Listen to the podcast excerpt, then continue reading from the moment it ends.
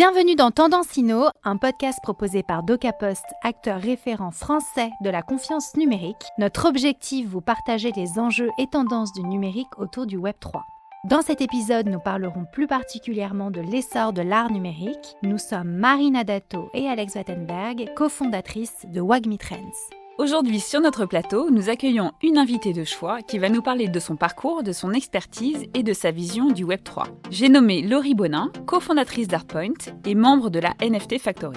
Pour nous accompagner, Olivier Senot, directeur de l'innovation chez DocaPost, nous éclairera plus concrètement sur ce sujet et les enjeux associés. Nous espérons que cet épisode vous offrira de précieux enseignements et de nouvelles perspectives. Sans plus attendre, mettez vos écouteurs et plongeons ensemble dans cette nouvelle exploration Olivier, c'est à toi. Accompli. C'est le terme qui me vient immédiatement à l'esprit, maîtrisant les mathématiques, la physique, le commerce, la finance, et tout cela mis à profit aujourd'hui de l'art. Aucun autre mot ne pourrait mieux caractériser ton parcours de façon plus complète. Nous aimerions savoir comment, au lieu d'une carrière toute tracée à la tête de l'industrie financière, tu as choisi de mettre ton énergie et tes connaissances au service de la diffusion de l'art au plus grand nombre. Laurie, nous t'écoutons. Bah, déjà bonjour à tous et merci de me recevoir dans le podcast. Eh bien c'est très simple. Un peu plus de trois ans maintenant, j'ai rencontré mon associée Julie sur les bancs de l'école et toutes les deux, on était passionnées par des enjeux de démocratisation de l'accès à l'art. Et dans le même temps, on s'est littéralement prise de passion pour l'art numérique. On était convaincus que c'était l'art de demain, que ça allait prendre de plus en plus de place et que le marché de l'art était en train d'opérer une profonde révolution. Et on a eu envie d'accompagner les artistes numériques les plus brillants à émerger. On a eu envie de soutenir euh, leur travail. Donc on a lancé euh, Artpoint. Bonjour Laurie, merci d'être avec nous. Première question qu'on aimerait te poser, est-ce que l'art numérique est une continuité de l'art traditionnel?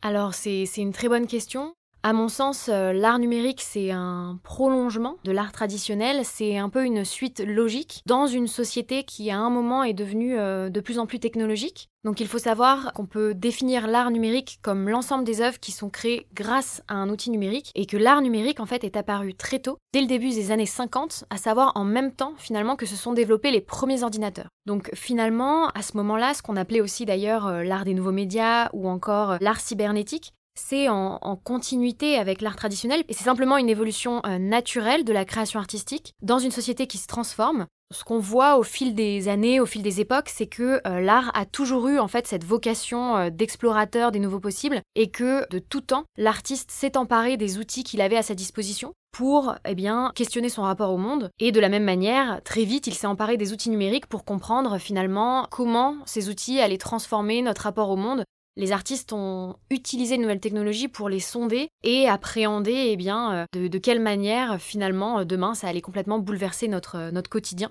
Donc la vocation de l'art reste inchangée et c'est simplement les, outils de l'artiste qui évoluent et les pinceaux qui sont remplacés petit à petit par des ordinateurs. Finalement, l'art numérique, à ce moment-là, on voit que c'est une continuité de l'art traditionnel. Cependant, c'est vrai que ça arrive quand même vraiment en rupture avec des formes plus traditionnelles telles que euh, la peinture euh, ou encore la sculpture, puisque euh, l'art numérique est souvent immatériel. On va parler d'un fichier numérique, d'un code informatique, et donc, finalement, ça devient quelque chose de très intangible, là où l'art traditionnel a toujours été présenté plutôt comme un objet. De plus, l'art numérique se présente aussi euh, parfois sous une forme euh, inachevée. C'est un code en fait informatique qui va continuer de se nourrir de data, d'interactions de la part des spectateurs et donc euh, être un flux continu. Là encore, c'est une vraie rupture face à des formes d'art plus traditionnelles qui se présentent sous leur forme achevée et qui sont là pour être contemplées. Donc le spectateur évolue aussi, la place du spectateur change et il devient de plus en plus euh, actif, il n'est plus simplement euh, passif. Les lieux d'exposition aussi évoluent puisque euh, l'art numérique très vite recherche les grands espaces et s'expose dans la ville, dans l'espace public, dans des festivals ou même sur Internet. Et ça devient comme ça accessible à tous. Donc il y a quand même beaucoup d'équilibres comme ça qui sont bouleversés. La main de l'artiste aussi est un peu bah, remis en question, puisque maintenant il y a aussi euh, l'ordinateur euh, qui travaille, et donc se pose beaucoup de questions parfois de paternité sur l'œuvre, euh, qui est l'artiste, est-ce l'ordinateur, est-ce le créateur, celui qui a vraiment pensé l'algorithme?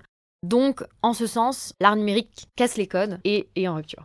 Laurie, selon toi, Comment peut-on aujourd'hui démocratiser l'art digital, d'une part auprès du grand public, mais aussi auprès des artistes traditionnels? Bah, c'est à nouveau une excellente question puisque euh, nous, c'est vraiment euh, le sujet qui nous porte euh, quotidiennement chez Artpoint. alors il faut savoir qu'initialement, on s'est également énormément intéressé à l'art numérique parce qu'on avait le sentiment que c'était un art qui pouvait contribuer à la démocratisation de l'accès à l'art en général. Ce qu'on a vu dès 2018 en nous rendant à des expositions comme le Team Lab à la Villette ou encore Artist and Robots au Grand Palais, c'était que ces expositions déjà battaient des records d'audience. L'Atelier des Lumières, c'était plus d'un million de visiteurs en seulement quelques semaines. Le Team Lab, ça détrônait également euh, la plupart des expositions qui avaient lieu en le même temps donc on voyait qu'il y avait euh, un vrai désir de la part du public euh, de découvrir euh, ces, nouvelles émotions, ces, nouvelles formes d'art, ces, nouvelles esthétiques. Et ensuite, on voyait qu'on était souvent face à un public très varié, très divers. On voyait qu'il y avait à la fois des très jeunes et des moins jeunes, des personnes très sensibles à l'art, qui souhaitaient comprendre quel était le potentiel créatif des nouvelles technologies et accéder euh, au regard critique des artistes sur le monde dans lequel on vit, qui est euh, très numérique. Et on voyait également des personnes qui parfois se rendaient dans un musée pour la première fois, mais qui étaient touchées par le médium digital.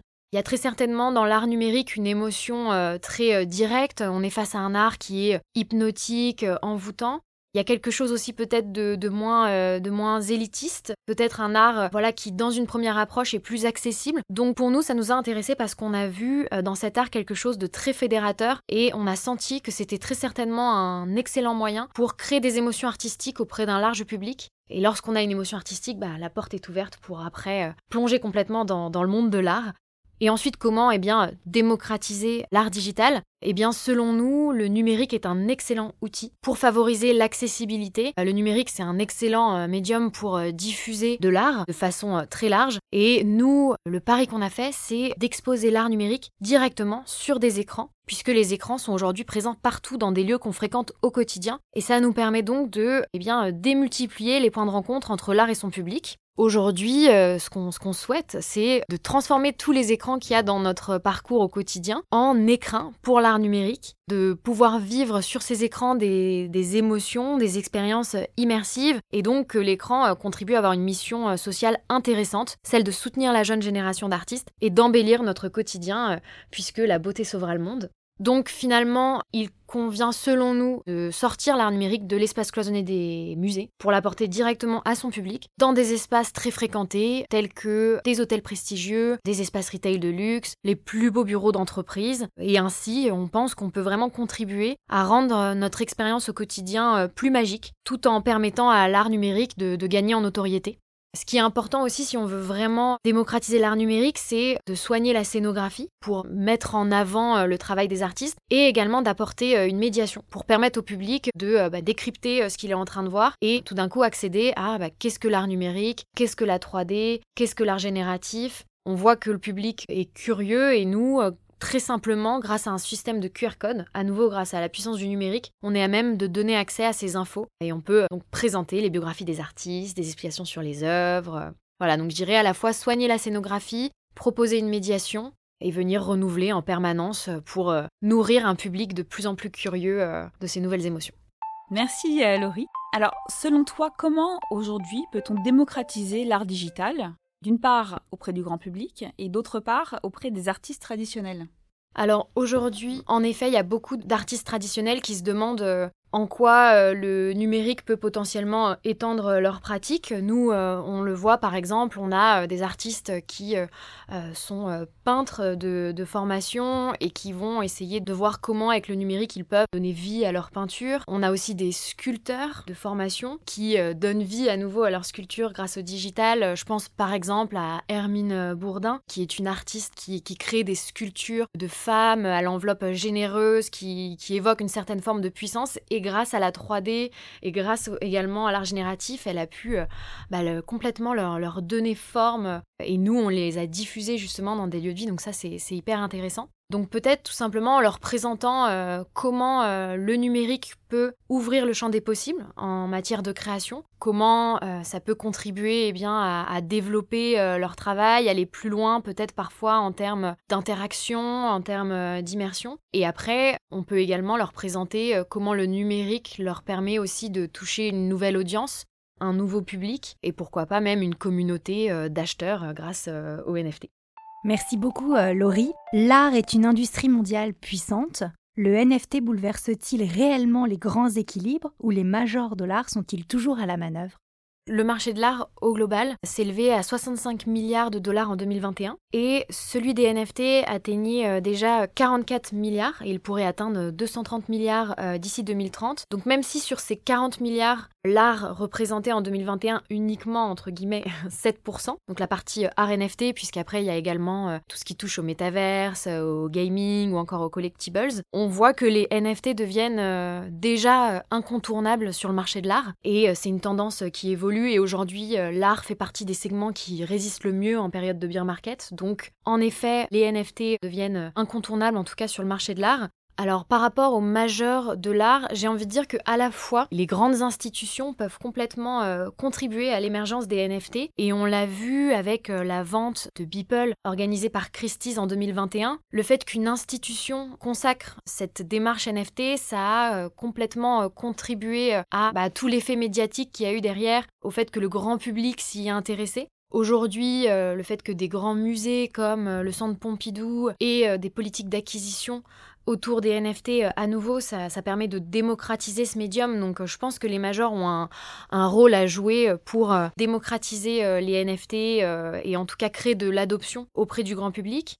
Cependant, aujourd'hui, il est vrai que la philosophie des NFT repose beaucoup sur le concept de décentralisation, ce qui va un peu à l'encontre quand même du, marché de l'art traditionnel et, du système euh, de, de galeries, puisque finalement avec les NFT, les artistes peuvent faire un peu leur autopromotion. En tout cas, ils peuvent se passer de, représentation, ils peuvent eux-mêmes développer leur communauté, euh, et euh, c'est pour ça qu'on voit d'ailleurs l'émergence d'une toute nouvelle génération de créateurs. Donc, dans une certaine mesure, les grands majeurs sont quand même assez disrupté parce que ça repense les équilibres et la façon dont euh, on collectionne euh, de l'art et dont on accède euh, également aux artistes. Aujourd'hui, il y a énormément d'artistes qui sont ravis de pouvoir échanger en direct avec leurs collectionneurs. Les collectionneurs prennent goût aussi au fait de rencontrer les artistes ce qui est très rare dans les galeries traditionnelles. Généralement, euh, on échange avec le galeriste euh, et euh, on achète une toile et on va pas forcément ensuite avoir une discussion avec l'artiste. Et le fait qu'on passe sur un modèle de décentralisation où c'est l'artiste qui va finalement développer sa propre communauté, proposer son travail sur des plateformes, et eh bien forcément les commissions derrière qui sont prises sont plus du tout les mêmes. Et aujourd'hui, il y a beaucoup d'artistes NFT qui conçoivent même pas l'idée d'aller vers une galerie qui pourrait prendre 50%, ce qui est le, la commission la plus traditionnelle, on va dire, euh, sur, euh, sur les galeries. Donc, euh, en ce sens, il y a quand même des, des, grands changements, on va dire, à l'œuvre sur le marché de l'art. Merci Laurie. Avant de conclure, Olivier va nous ouvrir les chakras de réflexion sur ce sujet. Olivier, nous t'écoutons. Merci. Et quel plaisir, Laurie, de t'avoir avec nous. Quelle bulle d'oxygène tu nous apportes. Mais laissons-nous porter un instant par la promesse, pas seulement utopique, d'une reconquête de l'art par tous. L'art a connu de nombreuses évolutions et mutations au fil des siècles. Reflet parfois biaisé des changements sociétaux, culturels, religieux et politiques de chaque époque, l'art numérique n'échappe pas à cette évolution. Il s'inscrit dans cette continuité, mais c'est le contexte dans lequel il apparaît qui donne à ce siècle des allures de révolution. D'abord enseigné et accessible à tous, l'art est devenu à diffusion restreinte, aidé en cela par l'évolution de la société et l'avènement d'autres sources de divertissement. Il est aujourd'hui relégué au rang de plaisir élitiste, boudé par le plus grand nombre. L'art, à l'heure de la technologie, renverse cette tendance, apportant d'autres formes d'expression artistique, d'autres supports, moins statiques, plus interactifs, plus sensoriels et plus envoûtants, comme tu l'as évoqué.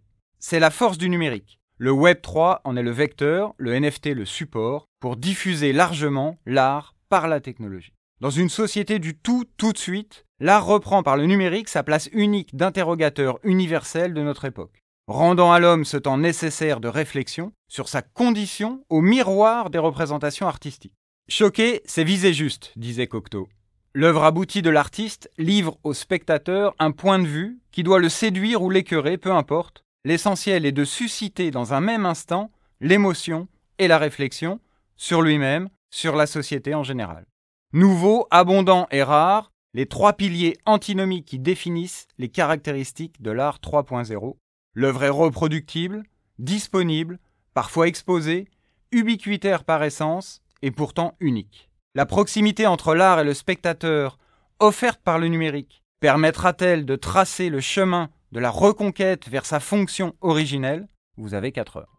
Et voilà, cet épisode touche à sa fin. Nous espérons que cet échange vous aura apporté de nouvelles connaissances sur l'art numérique ainsi que de nouvelles perspectives de compréhension. Nous remercions chaleureusement Laurie Bonin ainsi qu'Olivier Senot pour leur participation et leur expertise. Nous espérons que vous avez apprécié cette discussion aussi passionnante qu'enrichissante. N'oubliez pas de nous suivre sur les réseaux sociaux de DocaPost et de Wagme Trends pour être informé des prochains épisodes. Tendance Inno, c'est fini pour aujourd'hui, mais n'hésitez pas à nous envoyer vos commentaires et bien sûr à partager cet épisode s'il vous a plu. Nous serons ravis de vous lire et de vous répondre. Merci de nous avoir écoutés et à très bientôt pour un prochain épisode avec un leader du Web3. Retrouvez cet épisode sur le site de DocaPost ainsi que sur toutes les plateformes de podcast.